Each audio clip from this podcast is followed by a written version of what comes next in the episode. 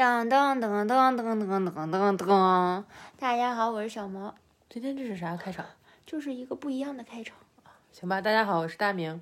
今天我们要做的主题是网友来信，回复网友来信吧，差不多，因为太长了，太多了，就在播客上聊吧。对，嗯，也是一个挺适合在播客上聊的主话题，可能。对，我觉得也是每个人都会遇到的吧。对。是比较有普适性吧。嗯嗯，我先简单介绍一下这个这个网友描述的情境是怎么样的。嗯，然后我们再来谈我们各自的感受和想法。嗯，好呢。他有问到一些很具体的问题了。嗯，这个是小毛在微博上收到的一个网友的一个嗯来信哈，征得了这个网友的同意，我们今天一起聊这个。他说的很核心的一个问题呢是，就是非常担心。嗯，自己的妈妈如果患病啊，或者是嗯有什么情况，自己拿不出足够的钱来支持，就这是他很核心的一个焦虑。然后一些背景信息呢，就是首先他是这个父母年龄都嗯，对不起，sorry，就是他的父母年龄都比较大了，然后感觉可能是就是是不是生他的时候年龄就嗯比较大了，因为父母目前的情况是已经在领。退休金了，但是他的情况是刚毕业没有很久，然后目前是从事这个自由职业，然后也说了父母的一些基础情况，就父母在金钱就是妈妈嘛，金钱上对他很无私，然后尽管自己的钱也不算很多，然后同时呢身体又不好，有很多慢性病，这是他每天就会很很担心，就是因为没有足够的积蓄来缓解。妈妈现在的情况，或者是为妈妈未来可能会发生的情况做准备，就是没有办法达到这样的物质实力而感到很焦虑。然后也说到了妈妈的一些情况，就是妈妈是在这边本地可能，嗯，无亲无故远嫁过来，全职主妇，同时脱离社会很长时间，也没有很多朋友。她有尝试就是去鼓励妈妈交朋友，但是就是妈妈都觉得好像做不到，做什么都没动力。然后鼓励妈妈培养兴趣爱好，也说不行。就是这样，我觉得他说的很核心的一个东西是，他知道，嗯，妈妈有妈妈的一生，妈妈可以为自己打理，我应该考虑优先考虑自己的感受，但感觉好像想让妈妈过得好，想为妈妈解决这个问题，就是他的感受的一部分，就这就是他的愿望，然后而同时这个愿望呢，没有办法很短期的马上实现，带来了非常大的焦虑跟痛苦，我觉得这是最核心的一个。嗯，你怎么？你听完这个叙述，包括你看到这个嗯来信，你是什么感受？嗯，我就会觉得他的痛苦啊，他的真实，他的那个焦虑啊，很真实吧。然后，但是我觉得不是我。跟他聊一聊就能解决，就是彻底解决。我觉得中间有很大一部分需要自己去做的。那你对这个自己能做的部分有没有什么？我觉得就是你像他的背景信息嘛，就是刚毕业，其实嗯，没有没有什么，那那这就是很难的问题啊。嗯，那就是在感觉他现在在一个夹缝里，就是在。未来他可能能达到一个状态，但是他现在没有，然后但时间感觉很紧迫，就是啊，明白，在这个地方非常焦虑，就自己等于才是事业刚刚起步的时期，生活刚刚开始，嗯，刚刚独立，经济上或者是，但是却面临了这么大的问题，或者是中年人会遇见的问题，养老，是的，然后包括给父母看病，就这个其实都是很大的经济负担，就是这个差距是。很现实的一个差距，这个意思是吧？嗯嗯，而且他又担心他自己，就不光是自己给自己父母看病，他感觉没有那个钱，他还有担心他自己，就是呃自己要生病了怎么办？就是有有这么一个，嗯，我觉得可能跟父母年纪大了有关，就是他们的状态对自己有影响，然后对自己的未来也很焦虑。嗯嗯嗯，我觉得你说这个很有意思啊，就是。这是一个很现实的困难。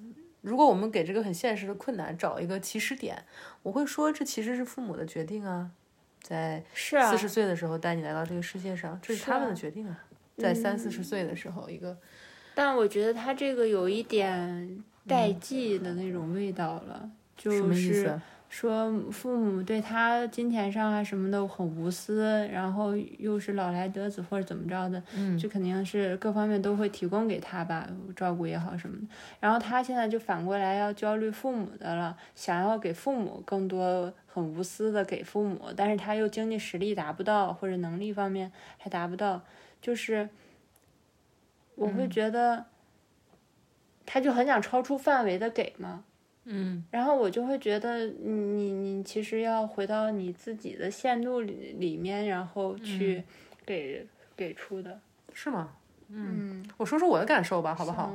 我看完他这个的感受，我看完他这个感受，我就是感觉你好爱你的妈妈呀，是了，觉得，我就觉得大家都说妈妈的爱很伟大，但是现实生活中我看到的都是孩子的爱很伟大，看到的都是孩子为了想要回应父母，多么的不惜一切代价。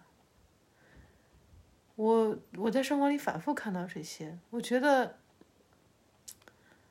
我觉得这份爱都不一定有真的能被你母亲看到，就是我的，在这个当下，可是我能看到你的爱，我觉得你的爱很了不起，已经很多了，不是你这个阶段该承受的。这是这是我看了的第一个感觉。嗯。但是我明白你，我确实是这样，但是我我不知道怎么说哈。我总觉得这个非常的不通畅。别扭是说，对，就是这个这个嗯模式或者是什么的，这个让人感觉焦虑在这一块儿。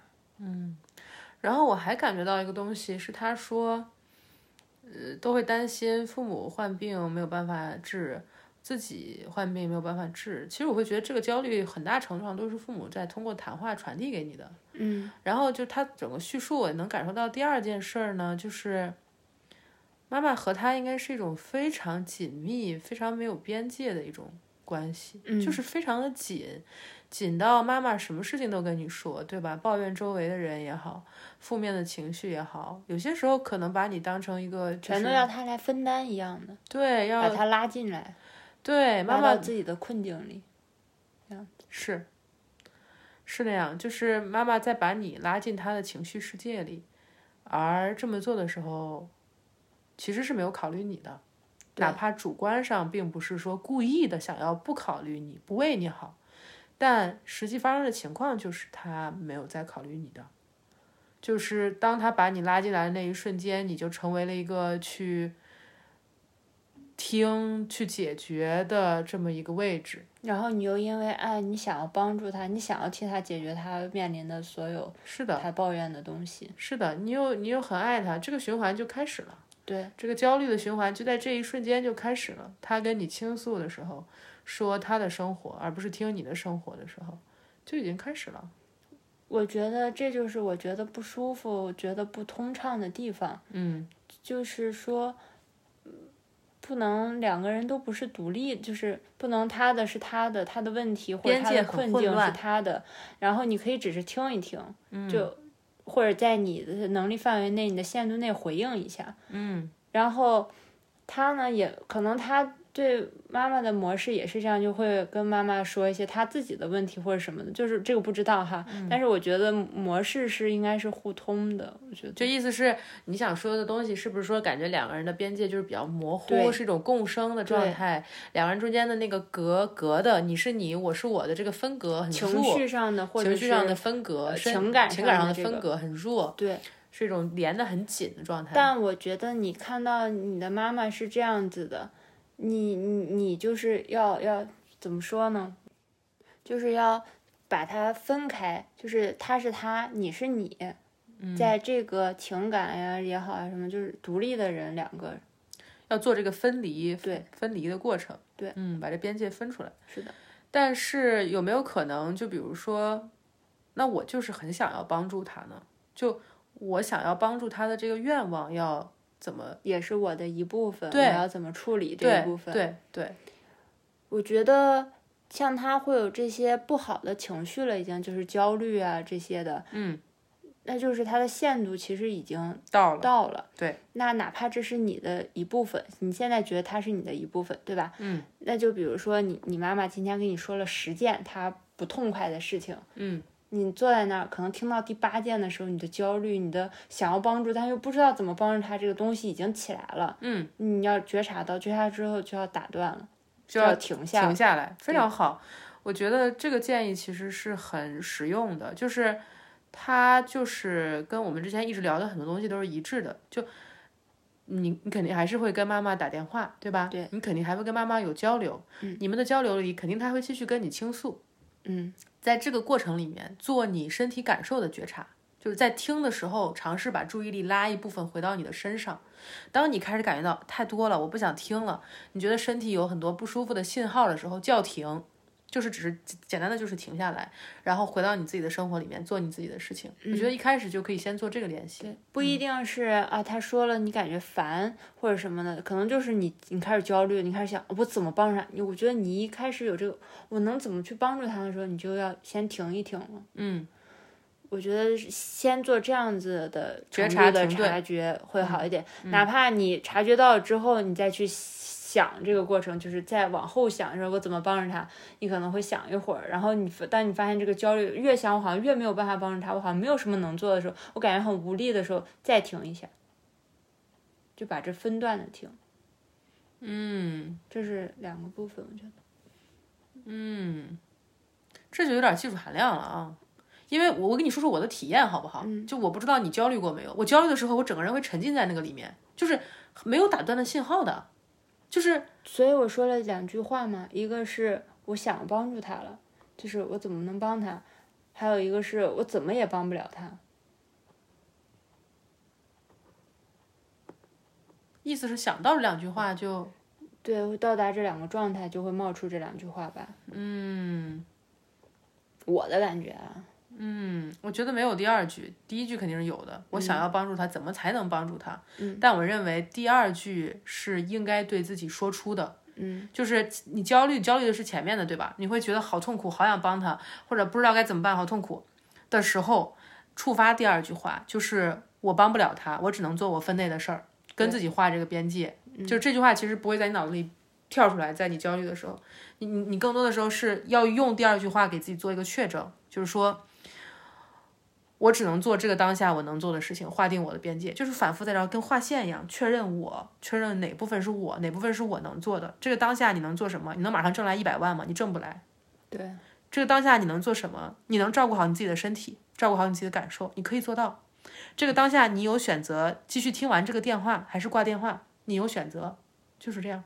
嗯，也许妈妈就在身边，可能啊，也许是面对面，也许是一起住。如果是这种情况，那就需要起身停顿。对，然后回到自己的房间，忙自己的事情。就我觉得有条件的话，其实可以就是出出来呀，直接说你的感受给他，就是说对不起，我我真的听不下去，或者我我觉得听完听着我已经觉得很难受、很不舒服了。对，我我可以就是我们可以停下吗，就是我我可以走开吗，或者是忙点别的吧。我的建议，我的建议是很好，我我觉得这是对的。但我的建议是不要问可以吗？直接就说说，我感觉很不舒服，我需要离开。说我需要，就你不用跟他说，哎，我们能不能停一会儿？就你不用寻求这个许可，你的感你的感受是不舒服了，你叫停就好。嗯嗯，对。然后我觉得你也不用试图去改变他，因为我觉得很难吧。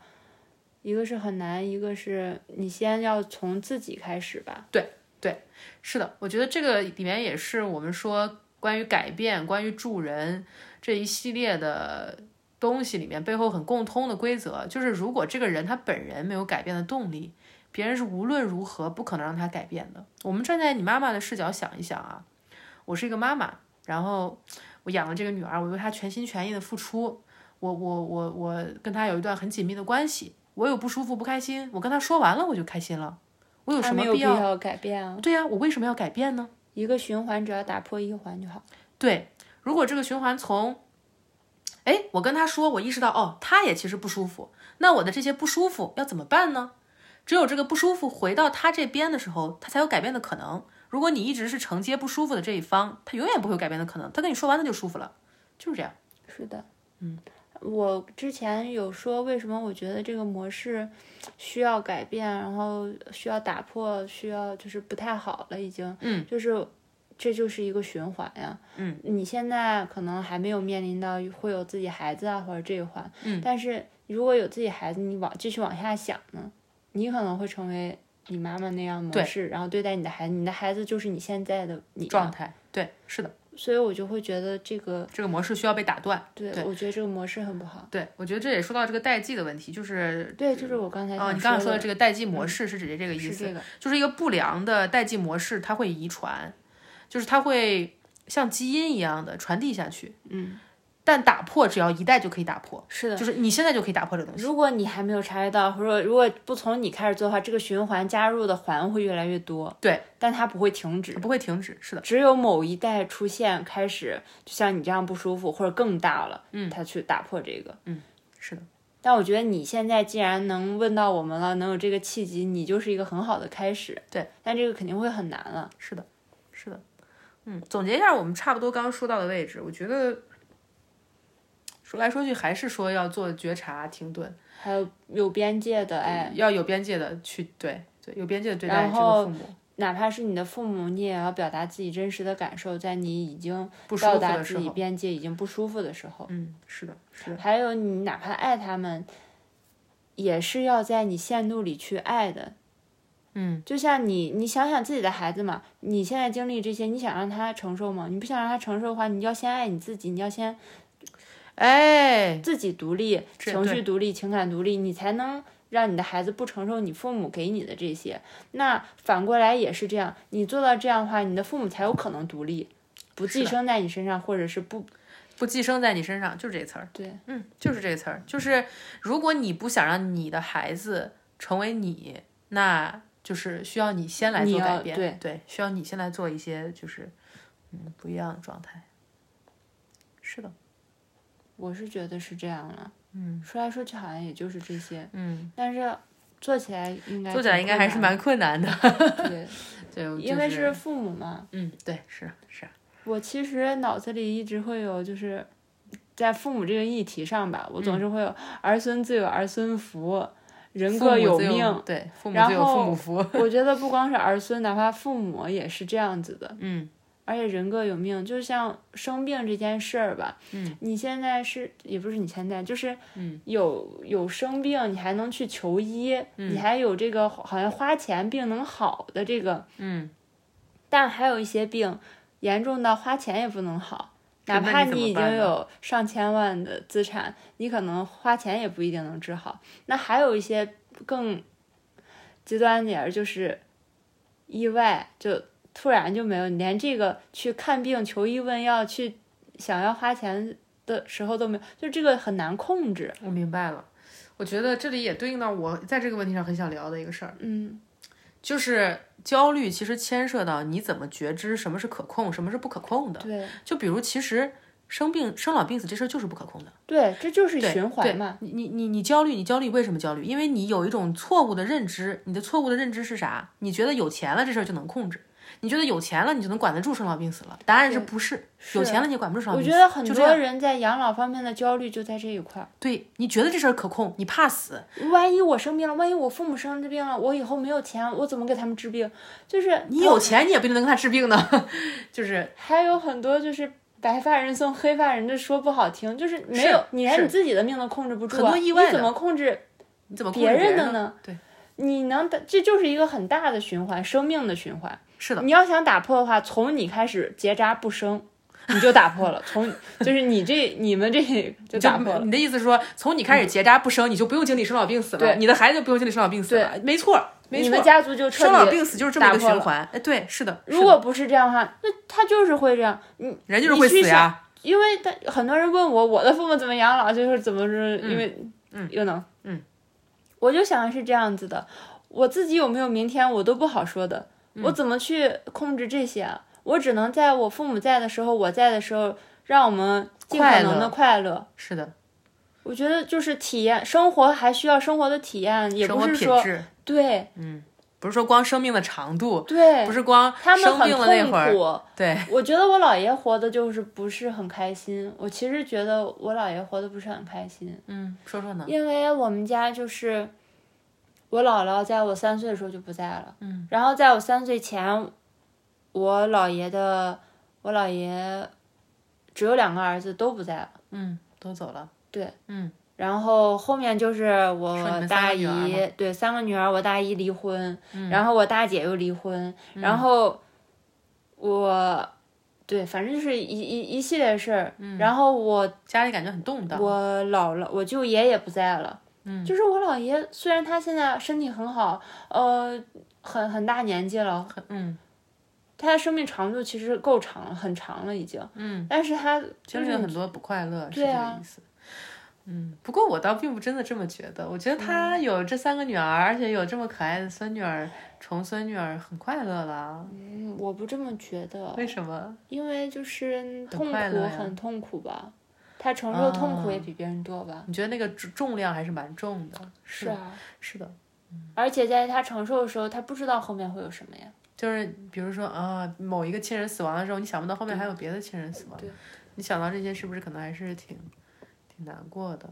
嗯，是啊，是啊，我觉得你能你能分享这个也挺挺挺好的，就是它就是说明了人生充满了不可控，是啊，生老病死不可控，就是除了做情绪上的很多处理啊、划分边界、觉察，更多的是放下妄想。生老病死可控吗？你有钱，你就能管得住父母死活了吗？管得住自己死活了吗？管得住身边人的死活了吗？管不住的。还有一个我想说的就是，如果你觉得刚才说的那个太难了，或者是你可能那个停一下子做不到，嗯，你可以想一想，你虽然没有很多的钱或者很多的能力可以帮到你的妈妈，但是你坐那儿听她说完了，她舒服了，是你这也帮到她了，是是，你不用直接就跳到你没有的东西上去教。对你已经给了她看很多了你做了些什么。这就是我在最开始的时候看到的。我就说我看到的就是你很爱他呀，就一直在那儿听一个人说他生活中的不痛快，说这这这很难啊，就这这某种程度上是一个专业工种，对不对？有这个工种的，就这很难啊，这你已经做到了很爱他的事情，就可能你看到的一直是我有多不够好，我对他的爱有多不足够。我的能力我的能力有多狭窄对或者是解决他们所有的其实他所有的困难，但我能看到的就是你有多爱他呀，就这是很爱啊。而且那些困难也不是你造成的。对呀、对呀、也又不是你制造的，你已经你已经很爱呀、你有很很很好的一颗心，想要去为他解决，为他分担，体谅他。我觉得能看到这个其实是很重要的一步，嗯你才能真的说不去担心自己的爱不足够，因为你的爱已经很足够了。你已经做了，你已经在做了你已经做到很多了。是的，就是这样。嗯，行，差不多就这么多。还有没有什么想聊的？我感觉差不多了。嗯还有就是我在最后也想说的一个东西是所谓爱的顺位，就是我我心里一直是有这个概念，当然这个也有很多别的可以说是流派啊，或者是学科呀、也会谈到这个，就是说爱它是有顺位的，顺位是什么意思？就是其实像父母的爱，应该是父母的爱给到你，你的爱给到孩子是这么一个一个顺序，就。这个东西，那个纪伯伦有一首诗写的很好，就是叫《致孩子》，大家应该都听过。他最关键的说的就是，我觉得大家可以看一下，就是你看的时候啊，可以先带入父母的视角看看，再带入孩子的视角看看。就是你带入孩子视角读这首诗，你就会读到那就是你应得的东西，那就是你应该有的。就有几句就是说，你的孩子其实不是你的孩子，是生命对于自身渴望而诞生的孩子。说孩子呢是。借助你来到这个世界，但不是因你而来，他们在你身旁，却不属于你。我觉得大家可以把这句话翻转过来对自己说，就是你他们你是借助父母，我说我我借助父母来到这个世界上，但我不是因为你而来。我在你身旁，但我不属于你。我可以接受父母给我的爱，但不是我父母的想法。我有我自己的思想，就是这样。好，我们这期差不多就到这儿。嗯然后谢谢大家收听。嗯嗯，我们下次再见。嗯，好的，嗯拜拜问题也可以问我们哟。有问题也可以跟微博上和小毛联系。嗯，拜拜。拜拜。挂啦。嗯，挂吧，乖。